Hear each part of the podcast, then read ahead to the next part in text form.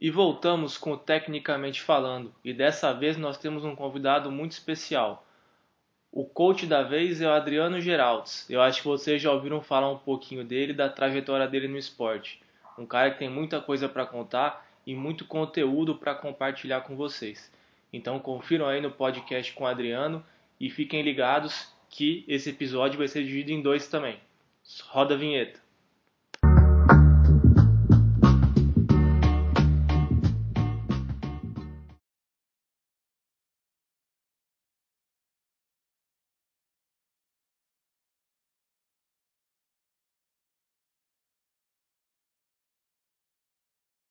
Queria agradecer aí sua presença. É, com certeza você vai trazer coisas aí para a gente estar tá discutindo que vão acrescentar muito para o nosso podcast, para quem estiver ouvindo. Então, antes de eu começar a te apertar com as perguntas aqui, fala rapidinho sobre a sua trajetória, que se você for falar de maneira pausada, vamos ficar quatro horas aqui, né? Você tem história para caramba.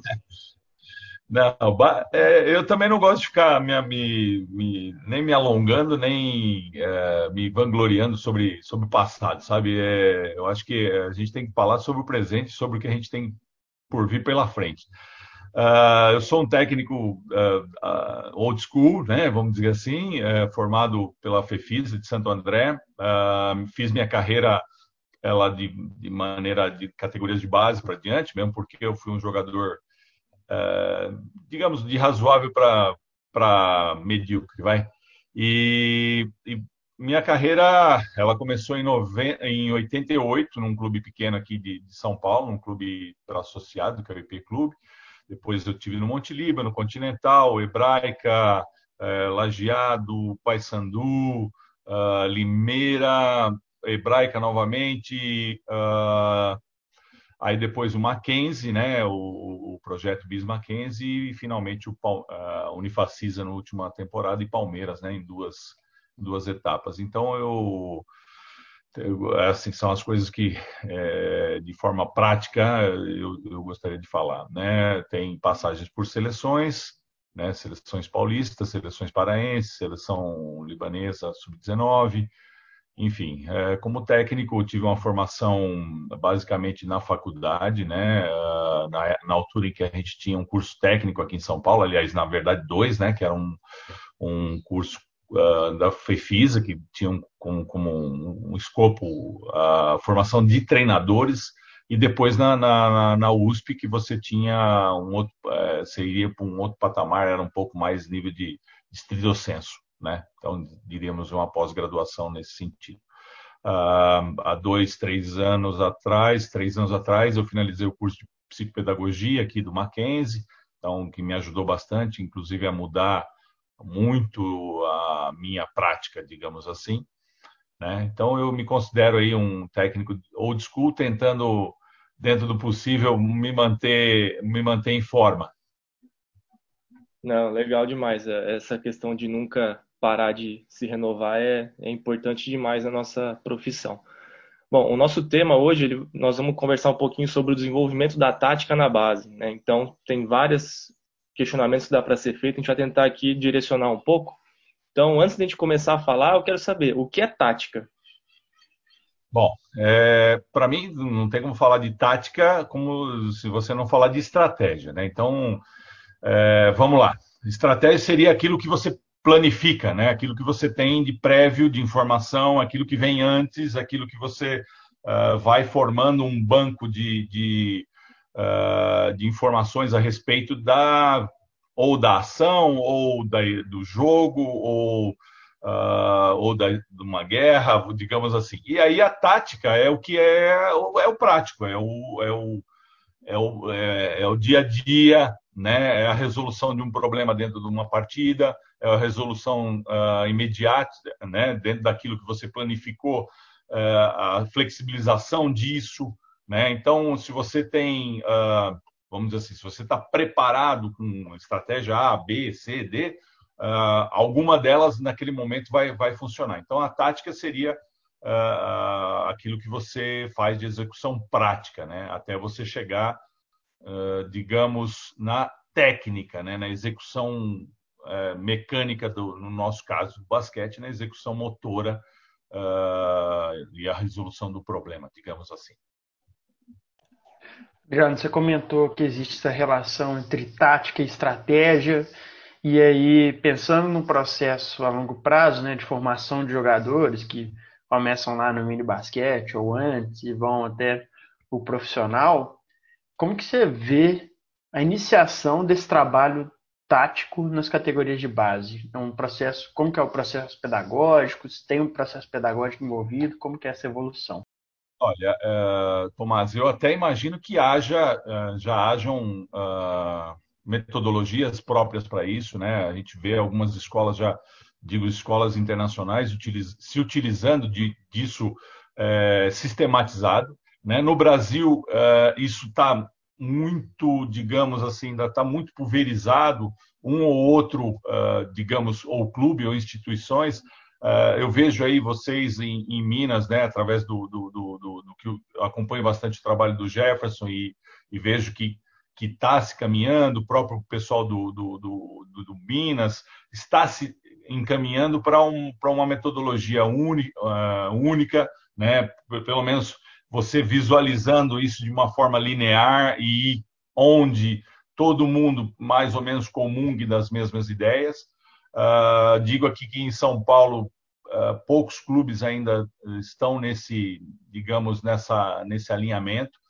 É, eu entendo assim, primeiro que a gente precisa sistematizar a nossa prática, né? Nós temos eu acho que a gente começa, eu acho, né, mesmo, né, eu acredito que, que começar, né, meio que se institucionalizou o início é, das competições a partir do sub-12, né, mas é aquele negócio, sem um prévio, uh, sem uma prévia prática, começar no sub-12, você falar de, de, de, de tática é, é, um tanto quanto é, complicado, né, porque você pulou etapas, né, importantíssimas para mim, que eu acho que dos 6 aos 9, 10 anos, é, para mim é a fase dourada do aprendizado esportivo, de forma geral, tanto a técnica, seja uma técnica de corrida, uma técnica de deslocamento, de desmarque, uh, enfim, uh, pode ser uma técnica mais específica de manejo, de controle de uma bola, de, de uh, no nosso caso, de ter uma oposição. Enfim, aí você introduz aos 12 anos o menino uh, no processo. Então, para mim, isso já é tardio. Obviamente que vai decorrer de déficit, né? A gente vai ter déficit, não tem como fugir disso. Uh, outros meninos, e normalmente a gente acaba uh, vendo e recrutando, é muito comum dentro do nosso basquete a gente recrutar meninos com 14, 15, 16. Né? O Nenê chegou para jogar com 16 anos de, e hoje está na NBA, então, ou seja, uh, não existe uma, uma linearidade né, no nosso processo. Então, a introdução tática ela é muito heterogênea, pouco estudada. Né? Eu percebo assim que a, a gente precisa correr um pouco mais atrás disso também. Tá? Uh, eu acho que respondi deu mais ou menos, Tomás. Eu posso. Você pode, pode complementar aí, para ser sucinto. Achei ótimo. Acho que a gente precisa refletir um pouco realmente nesse processo de iniciação da tática. Eu, eu falei isso em alguns podcasts já. É, essa é a minha opinião, claro. Né? Não, não, necessariamente eu estou correto ou, ou, errado, mas eu acho que a gente precisa pensar sobre isso. Né? A competição no Sub-12 ela, ela nos impõe essa necessidade de, de iniciar a estratégia mesmo. Então, por exemplo, o ginástico foi campeão sub-12 brasileiro. Uhum. Então, não tenha dúvida que foi necessário que estabelecesse estratégia, sistema de jogo e tudo mais. Coisas que, segundo a, a, a, os modelos teóricos, não seria o indicado. Mas é, seria o início do processo, de modo geral, né? E aí a gente, a, gente é um pouco apertado pelo, pelo sistema de competição. Mas achei a resposta ótima.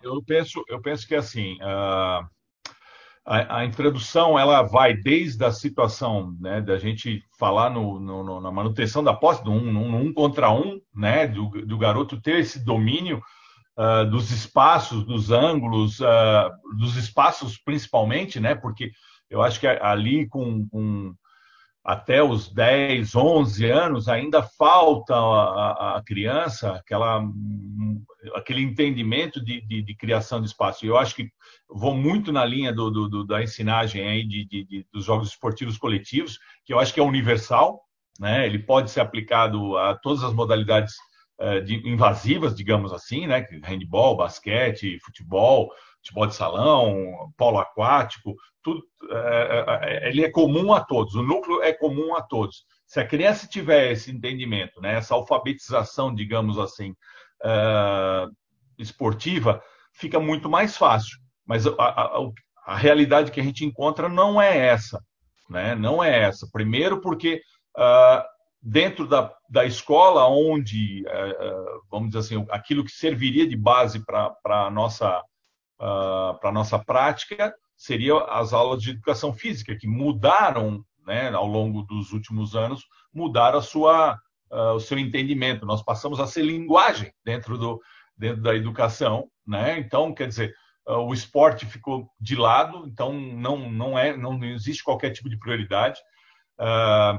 Então, o que, que nos resta? Nos aproveitarmos da, da, da digamos, para nós, a modalidade coletiva rainha, né, que é o futebol, uh, para se aproveitar de, de, de, alguns conhecimentos que a criança tem. Mas não é a nossa realidade. Não são, é, o basquete, para a nossa cultura, não é algo natural. Né? Há, com raras exceções daqueles meninos que uh, têm um convívio dentro de um clube ou que, de alguma maneira, os pais ou parentes ou irmão têm algum nível de prática e ele tem aquela familiaridade. Então, quer dizer, Uh, para nós é, é, algo que é enlatado, né? Que a gente vai pegar no supermercado, a gente vai pegar no supermercado e vai pôr dentro daqui, da, da, realidade da criança. Então, o basquete não é algo natural, que a gente precisa ensinar, né? Uh, muitas vezes a gente é exposto a isso aí. A gente chega para nós uh, um, uma criança com pouco repertório motor, uh, com pouco repertório co não cognitivo, mas de inteligência a, a específica, digamos assim, né?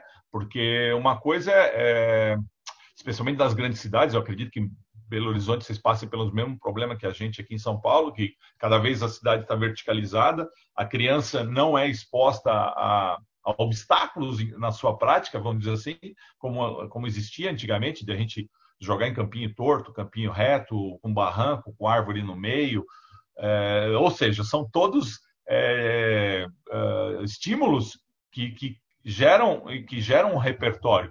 A criança hoje ela aprende a jogar com uma bola boa, numa quadra perfeitamente reta. Então, quer dizer, tudo isso é, um, é enlatado, né? não, não é natural da nossa, uh, da nossa criança, digamos assim, da nossa realidade nas grandes cidades, uh, que é onde se pratica mais, né? Eu acredito que assim, a criança do interior, a criança com, com mais possibilidades motoras, com mais amplitude no, no, no seu quintal, digamos assim, é, venha com uma, uma, uma melhor condição para nós. Você, você, comentou duas coisas que eu queria ressaltar antes de fazer a próxima pergunta. É o quanto é importante a educação física escolar e o quão ela tem sido deixada de lado, né? E isso faz uma diferença gigantesca para nós no clube e essa questão aí do, do campinho torto, de ter o um obstáculo no meio ali, isso aí era a maneira que, os, que era, era desenvolvido os meninos antigamente. Hoje, como não tem às vezes mais isso, se torna mais importante ainda a nossa necessidade da gente ter conhecimento e fazer da nossa maneira dentro dos treinamentos que tem uma árvore ou fazer o campo torto no sentido de criar estímulos que simulem isso também. Então, a, a, o estudo ele é muito importante na nossa área, não é não tem mais aquele negócio que o professor de educação física é o cara que chega e solta a bola lá e deixa os moleques jogar. Isso não, não, não tem mais espaço, né? Aos poucos isso tem sido cortado. E você hum. também comentou, né, ali no começo, um pouco das capacidades táticas básicas, né? Então a questão do manter a posse de bola, é, aparecer para uma opção de passe, reconhecer os espaços, que é uma coisa que nas idades, idades iniciais, né, eles têm um pouco mais de dificuldade. E você comentou dos jogos, né, coletivos e como que a gente pode trabalhar é, essas capacidades dentro de uma sessão de treinamento, por exemplo? Bom, uh, a partir do momento que você, uh, eu, eu, entendo assim, como a nossa prática ela, ela, ela é tardia, se, se o garoto tem um convívio onde ele, ele já vem com, com os domínios do, do, do jogo, né? Então eu, eu acredito muito na, na assim, você aprender através do jogo nas idades iniciais é fundamental, mesmo porque o nível de o nível cognitivo da criança ela, ela não te dá uma amplitude, não, eu, eu quero fazer um passe e receber à frente, não, é algo que naturalmente ele vai entender, né? Ele vai identificar uma vantagem, é, e, e, aí obviamente que você vai para a técnica, né? Eu não acredito que assim a manutenção disso o tempo inteiro vá gerar um, um expert, né? É, em algum momento você vai ter que ir para a parte analítica, digamos assim, de você ensinar uma técnica, né? De você ensinar um arremesso, um passe, um drible, e você, além disso, ensinar como se utilizar esses, esses fundamentos, como você aplicar isso uh, na sua, digamos, vamos lá, vamos colocar um conceito inicial, identificar, identificar sinais relevantes, né? Então, é, eu observar que meu adversário está em atraso, observar que meu adversário está afastado, observar que uh, o meu companheiro é, vai, vai é, gerar um, uma, um, um espaçamento para que eu tenha um corte, né? Esse tipo de, de, de coisas, elas só vão é, é, aquilo. Nós vamos ter que colocar dentro do nosso treinamento e isso é controlado, né? Controlado no sentido assim, eu vou programar, eu vou estimular determinadas uh, de, determinadas situações em que ele vá conseguir aplicar a sua técnica da forma coerente. Aí nós chegamos em tomadas de decisão. Né? Ele, ele vai tomar a decisão correta ou ele vai errar cada vez menos é, com a prática, com a execução, com a estimulação, com a cobrança, né? porque o nosso jogo ele é um jogo que uh, tem a restrição do espaço, você tem a restrição do tempo, você tem a oposição. Então, é, é como você vai gerir isso dentro do teu grupo. Né? E eu não posso pegar e falar assim, ah, o Sub-12 de 2007 é, e pegar o mesmo conteúdo, o mesmo treinamento no 2008. Não, eu não sei que nível de experiência que o meu grupo tem, né? Eu não sei que grupo, é, quantos meninos já praticaram, já tiveram o estímulo, por qual professor esses meninos passaram. Então, tem todas essas variáveis que eu, eu tenho que, que uh, contemplar dentro da minha prática, digamos assim. Respondido, Pedro? Mais do que respondido, velho. É, a gente já tinha até uma pergunta aqui na sequência que você já matou ela, né? Que era com relação à, à diferença, né? De às vezes você pegar equipes por mais que você, pegou um sub-12 no ano passado e você ia aplicar as mesmas coisas no sub-12 desse ano? Não, você já respondeu aí que a gente tem que analisar sempre o grupo e também o indivíduo. Cada, cada ano que chega, são grupos diferentes, com necessidades diferentes, com demandas diferentes. Então, excelente resposta. Você matou duas com uma só. É... E aí nós já vamos agora para uma coisa um pouco mais específica do basquete, né? Que é uma coisa que também tem sido muito discutida, acho que já deve ser há muito tempo discutida, que é a questão do uso do PIC, tanto indireto quanto direto, e a partir de qual idade, o, e qual o motivo disso, e como você ensina isso no, nas suas equipes. Ah, bom, primeiro a questão da nomenclatura, né? Então, uh, eu primeiro, os PICs, para mim, né, são, são os bloqueios diretos. Né? Então, eu entendo, os PICs são diretos. E os bloqueios indiretos são os corta-luzes ou, ou, ou, ou, bloqueios, né? digamos assim. Uh, eu, penso, eu penso que isso, uh, o, o, bloqueio direto é talvez a, a ferramenta mais danosa para a defesa, digamos assim, que gera maior problema para uma para as categorias iniciais 12, 13. O ano passado, uh, aliás, dois anos, né? Eu trabalhei com o sub-13 do Mackenzie e era é, nítido, né? Quando você tem uma situação de bloqueio direto, né? Que ele realmente é bem, porque é, aí é outro é outro detalhe, né? Se ele é se ele é perfeitamente executado, é praticamente imarcável. A criança não tem a reatividade, ele não tem o timing para reagir a um bloqueio direto. Mesmo que você coloque, vai, talvez uma defesa de troca, né? Ela te gera muito dano porque gera muito atraso, né? E às vezes, normalmente, você vai colocar aquele que é um pouco mais habilidoso, um pouco mais físico, um pouco mais atlético, você coloca na frente de um menino de 1,40m, um, um, um mais robusto, digamos assim, de 1,80m com 90 quilos, porra, você gerou um, um bloqueio triplo, né, filho? E, é, e, a observação dessa vantagem fica muito, muito mais fácil. Então, talvez, digamos assim, o pique, o pique ou o bloqueio direto, o pick and roll, seria, na verdade, o último conteúdo, né? Uh, os bloqueios indiretos, eu acredito que eles possam ser utilizados já sub-12, sub-11, já dá para tentar alguma coisa assim, de, uh, de algumas coisas no sentido assim de, de, de pin down, né? Dele fazer, dele fazer no sentido, sabe? E, e, e, o, e o, receptor vir na direção da bola.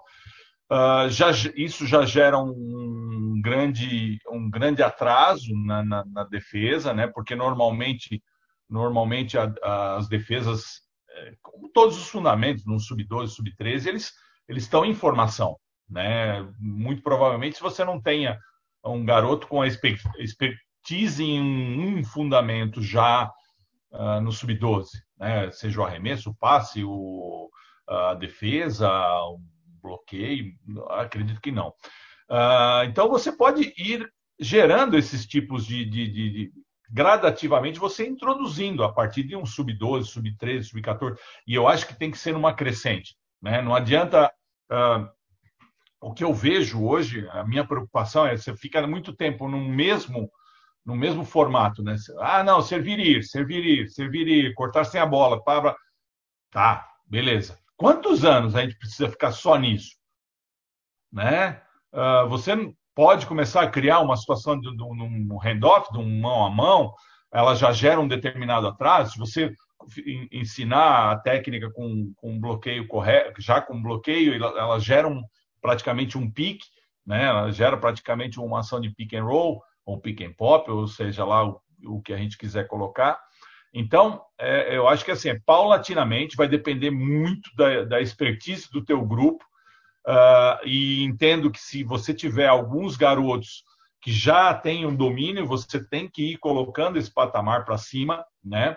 Eu acho que aquela coisa de, de você é, metodologia de ensinagem, onde você é, é retilíneo, tanto para quem está acima como para quem está abaixo, né? Para quem está em cima, aquilo é desestimulante, para quem está abaixo, aquilo é inalcançável.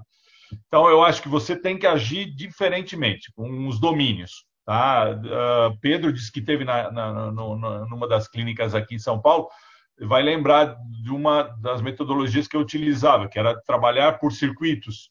Né? Então, quando você trabalha por circuitos, você uh, isso tem a ver com Understand by Design, né? que é uma metodologia canadense, britânica, lá, sei lá, e você vai, uh, como se diz, você vai agrupando por uh, capacidades ou por inabilidades, digamos assim.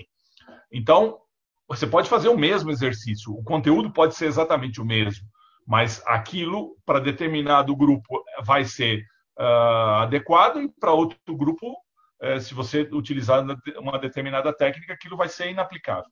Então, eu acho que tudo depende do teu, do, da tua leitura. E, óbvio, né, você ir sempre para o patamar. E, e, os que estão embaixo que tem que vir para cima. Uh, e aí nós vamos chegar naquela questão. Uh, o nosso meio esportivo ele é competitivo, né? Então o garoto ele começa a observar a internet hoje em dia, ele começa a olhar a NBA, ele começa a olhar o NBB, se ele tem essa familiaridade, ele vai ver um determinado fundamento. Hoje em dia tem os tutoriais todos, né? O cara olha ali e fala: "Ah, é assim, a mão é aqui, o pé é ali", né? Você tem. E muitas vezes você acha que o garoto, ah, não, eu, eu ensino tudo. Não, não, não, não. Ele aprende também, ele vai lá, ele vai usar essa técnica. Então, quer dizer, você vai falar que ele não, não pode fazer? Né? Você vai limitar? Ah, não, não pode ter. Pode ter sim, se, e aquele negócio. Uh, talvez, talvez aí entre né, a leitura do profissional. Fala, bom, contra essa equipe eu não vou usar o bloqueio direto. né? Eu, porra, eu, nós vamos vencer com, com, uma certa tranquilidade. Contra outra equipe de um nível mais próximo, aí, opa, aqui já cabe. Eles já estão num outro patamar, já dá para a gente jogar. É que nem é, a gente fala muitas vezes, ah, pô, não, não, não pode defender pressão no sub-12. Peraí, o que é defender pressão? Ah, não, subir quadra inteira. Não, pode sim. Agora, eu não posso ir dobrar. Né? Agora, se você dobra contra a equipe que você ganha de 100 a 20, você vai ter que dobrar contra a equipe que você se opõe em nível de igualdade. Aí eu quero ver se é igual. Né? Então, muitas vezes é, é dessa forma. E a gente sabe que isso acontece dentro do nosso meio. É, acontece até hoje, né? Na minha época, quando eu jogava, tinha e até hoje continua sendo uma prática comum. É, eu fiz essa pergunta porque eu lembro da clínica de Bauru. Você estava junto com o Sérgio, era o Zelico, eu não vou lembrar o nome dele assim de cabeça. E eu, Zelic. Zelic. Eu posso até estar enganado, mas eu lembro dele comentar que lá na Sérvia era pique, era só nos 16 anos. Pique e defesa por zona, não era isso? Isso, isso. E olha como é a diferença, né? Uhum. Mas é, é aquele negócio. Porque eles têm a preocupação, e isso talvez você tenha prestado atenção também, em é, levar ao limite cada um dos determinados conteúdos. E aí sim, ah, não, agora a gente vai jogar pique. Né? Muito, muito, durante muito tempo se, uh, assim, em, em, algum nível se perguntava, né? Uh, os, o, a escola Yugoslava jogava um, um jogo mais uh, de passe, né? Mais emotion, mais em situação e, e, tinha um resultado. Aí você tinha a escola argentina que jogava base de flex, né? E também tinha resultado. Então, ou seja, as duas chegaram chegaram naquilo que eles para eles era era digamos assim uh, suficiente né? então eu ensino ou não ensino né? ou serve para mim ou não serve para mim isso é você quem tem que analisar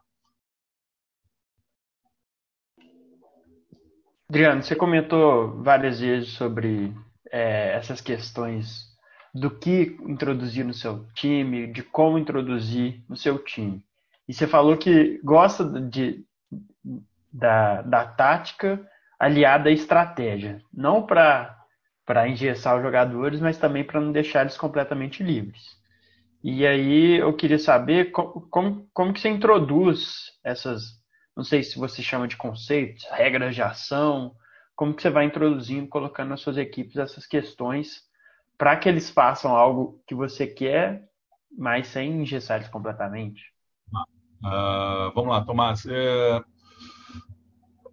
hoje, né, digamos assim, hoje eu vou lidar com sub-17 é uma coisa, mas eu, a minha, minha experiência mais próxima aí e mais próximo da iniciação, vamos dizer assim, foi no sub-13. Uh, ah, eu comecei com a questão do espaçamento e da manutenção das vantagens, ou da criação e manutenção das vantagens, digamos assim. Então, através, então o conceito inicial era fazer com que eles entendessem a disposição em quadra, né, onde isso de uma certa forma se concatenasse ou se uh, ou as suas ações uh, gerassem não só vantagens no, no um contra um, mas como gerassem grandes vantagens coletivas e aí introdução de, de, dos cortes sem bola, uh, das situações de descarregar um passe para o periférico ou, ou para um, uma bola que está vindo, num, digamos, num segundo corte. É, então, o primeiro conceito era a questão do espaçamento. Né? O segundo conceito, a aquisição das vantagens, né? então, através da observação dos espaços, a aquisição das vantagens em um contra um. Né? Terceiro conceito seria a leitura e interpretação da rotação defensiva ou das ajudas defensivas. Então você já vê, olha a complexidade que a gente está dando aí a conceito simples. Então, ah, a partir de um posicionamento inicial, digamos assim, ou de uma chegada, ah, a gente estabelecia rotas, digamos assim, né, sem estabelecer posições, né, mas mais ou menos por características, aqueles que né? Que quem ocuparia determinados corredores. O ano passado a gente trabalhou bastante com, com cinco corredores, né? Não três corredores mais três, não. A gente trabalhava bastante com cinco corredores, a bola vindo pelo, pelo corredor inter, intermediário, gerando já de alguma forma uma abertura e a partir disso, assim, a ideia era, era atacar, atacar já com a primeira vantagem. Né? Então, a partir do momento que você adquiriu essa primeira vantagem, como a gente manteria essa vantagem, seja com um extra passe, seja com uh, a continuidade num, num drible. Então, a, aí você acaba indo para um, né, que tem a ver com dribble drive motion, então a gente tira um pouco, uh, fica aquele negócio de, de o, garoto, o garoto gosta dessa desse um contra um e acaba esquecendo do, do, do resto, de, de, de entender que, que, que, a dinâmica é de 5 contra 5. Então, aí você vai, de uma certa forma, limitando uh, ou impedindo, né, como a gente falou ali, é, criando mecanismos para dificultar ou para, digamos assim, para que ele entenda que o passe é importante, que uh, a observação a observação de, de lado forte, lado fraco da defesa é importante. Então, eu acho que assim, você vai introduzindo conteúdos. Né? Por exemplo, a equipe uh, que em 2018 eu levei para o brasileiro aí, sub-14, uh, a gente jogava, já, já, eu já recebia a equipe pra, com, com três armadores, especialistas já, hein? e então, e uh, o que, que eu fiz com que esses meninos as gerações de espaço eram muito através do bloqueio direto. Né? Então, eu joguei bastante com, com bloqueio direto, com, todos os roles que você possa imaginar, short, longo, pop, né? todas as criações de, de, de, de espaço através do pique, ou seja, é um conceito a mais. Né? Mas é que a, a característica específica da equipe já, já me permitia um pouco mais isso. E dos três armadores, digamos, você fala, porra, mas no Sub-14 já, já. Eu tinha um menino que tinha o Janzinho, talvez se vocês acompanharam, tinha 1,50m e pouco, não dá para ele ser versátil. Né? Ele vai ser armador. eu tinha o, o Gabriel, o, o, Caldeira, que, porra, todo mundo, a grande maioria de vocês conhece, e que porra, tem uma habilidade, uma leitura e o porquê disso? Porque, meu, é, o pai jogou, vivenciou basquete, é, desde 7, 8 anos jogava rachão no meio dos adultos, ou seja, ele. E aí eu vou falar o quê? O Caldeira, não, é, vamos jogar, passar e cortar. Não, se ele já gerava uma vantagem bastante grande e conseguia e, e, outra, era um garoto altruísta, né? Era um garoto que tinha prazer em passar a bola, não era um cara que jogava só para ele. Então, meu, por que não jogar o bloqueio direto, né? É, então, acho que é isso, sabe, Tomás? Eu estou tentando ser resumido nas perguntas, mas enfim. Não, não se preocupa. É, se, se esticar também não tem problema. Acho que quem for escutar, você, você tem, você tem moral, o pessoal vai escutar. Ah, ah. É, uma, uma das perguntas que eu fiz, e você falou que não é uma discussão só de hoje, né? É essa questão do jogador multifunção, do jogador versátil que você citou aí agora há pouco. Uhum. É, hoje talvez esteja mais em alta. Hoje todo mundo fala né, que o cara no adulto ele tem que ser versátil, ele tem que fazer várias funções de uma vez só. E isso é, é super interessante. E, e depois que você comentou isso comigo, eu fui dar uma pesquisada, né? Eu, que eu consegui achar assim que talvez seja o mais próximo disso, eu lembro do Tony Kukoc no Chicago, que às vezes ele levava a bola, fazia um lateral, de vez em quando quebrava o galho de quatro, ainda chutava. E hoje a gente tem muitos jogadores que desempenham exatamente esse papel. E, e como, além disso ser, criar uma grande vantagem para a equipe, como você acha que isso impacta na construção tática dessa equipe, na, principalmente na base, né? Então vamos lá, né? Que bom que você foi pesquisar, pô. Porque é, é assim, é, é, um tema que realmente está todo mundo falando, ah, versatilidade, versatilidade, e beleza, o que nós vamos fazer com os especialistas, né? Todo mundo pode ser versátil? Todos os jogadores podem ser o Luca Doncic? Todo mundo pode ser o Tony Kukoc? Não. Então, quer dizer, se em 30 anos, né, a, questão da versatilidade, né, de você ter uma seleção iugoslava em 1990 em que você jogava é, né, que para espanto agora o Denver apareceu com cinco caras, não sei o que, todo mundo ficou espantado. Aí vai ver a, equipe de 1990, em alguns momentos jogava o Tony Kukoc, 2 e 7, que era o armador, o Petrovic, 1,95m, 96 na lateral, o, o Paspali, 2 metros e 8 na outra lateral, canhoto, o Dino Radia com 2,14, 2,15 e o, e o Divac, 2 e um monte. Então, quer dizer, é novo, é, é, é, é muito é muito recente, né? Isso é 1990, nós estamos falando de 30 anos atrás. E aí você tinha o Divac, que também carregava, se você for ver bem, o Divac levava a bola.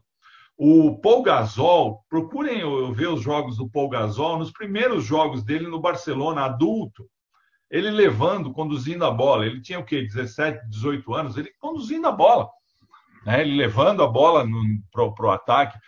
Agora, isso, ah, porra, é um, é, um, é um sonho, né? Você ter cinco jogadores versáteis, mas em 30 anos a gente não evoluiu para isso, né? O jogador, na, na, época se falava em jogador universal, né? Talvez seja, uh, não é só o basquete 5 contra 5, mas uh, o 3x3 hoje também busca os caras universais, os caras que fazem tudo, que, que joga, que posteia, que drible, que chuta, que defenda perímetro, que defende interior.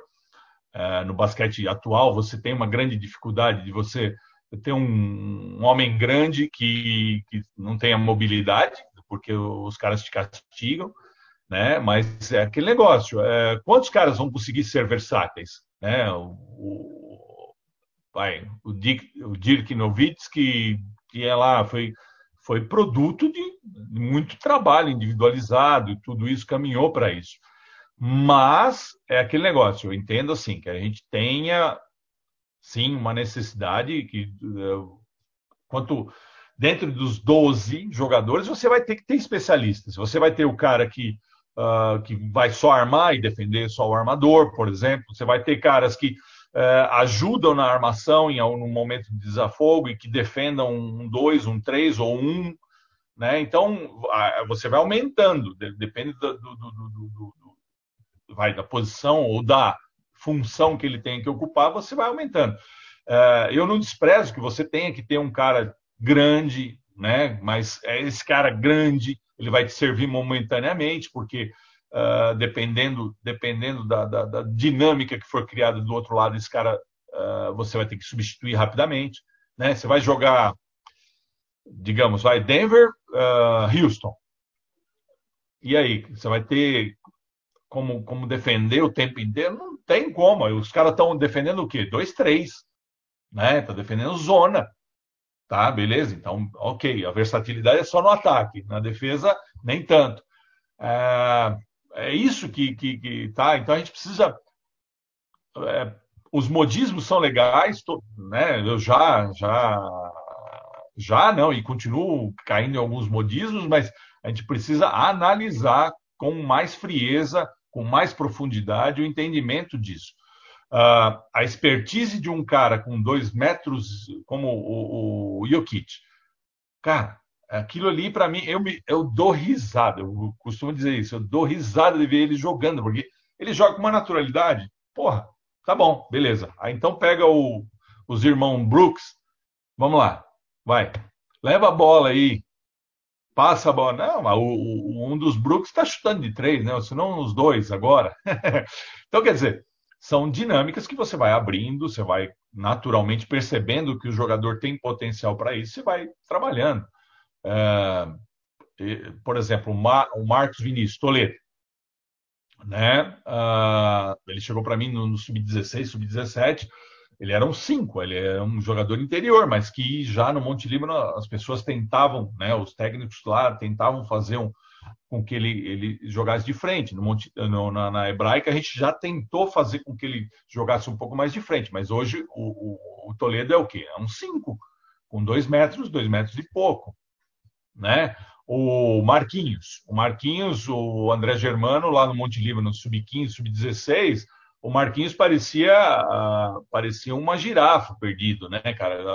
Ele não sabia onde estava o braço, a perna tal, mas foi fruto do que o André pegou, falou: não, você vai, vai jogar de exterior, né? era magro pra caramba, tal, não sei o quê, tinha um pouco de habilidade, gostava da. Pronto, ele tinha perfil para isso e pronto, e virou. Né? Mas o Marcão, por exemplo, que jogou, o Marcão que eu chamo é o Marcos Vinícius, que hoje está lá, estava no Ceará. Os dois começaram juntos, mesmo treinador. Então, quer dizer, por que, que o Marcão não. Você acha que o treinamento foi diferente? Ou, ou o olhar do André Germano foi diferente para, para ambos? Não.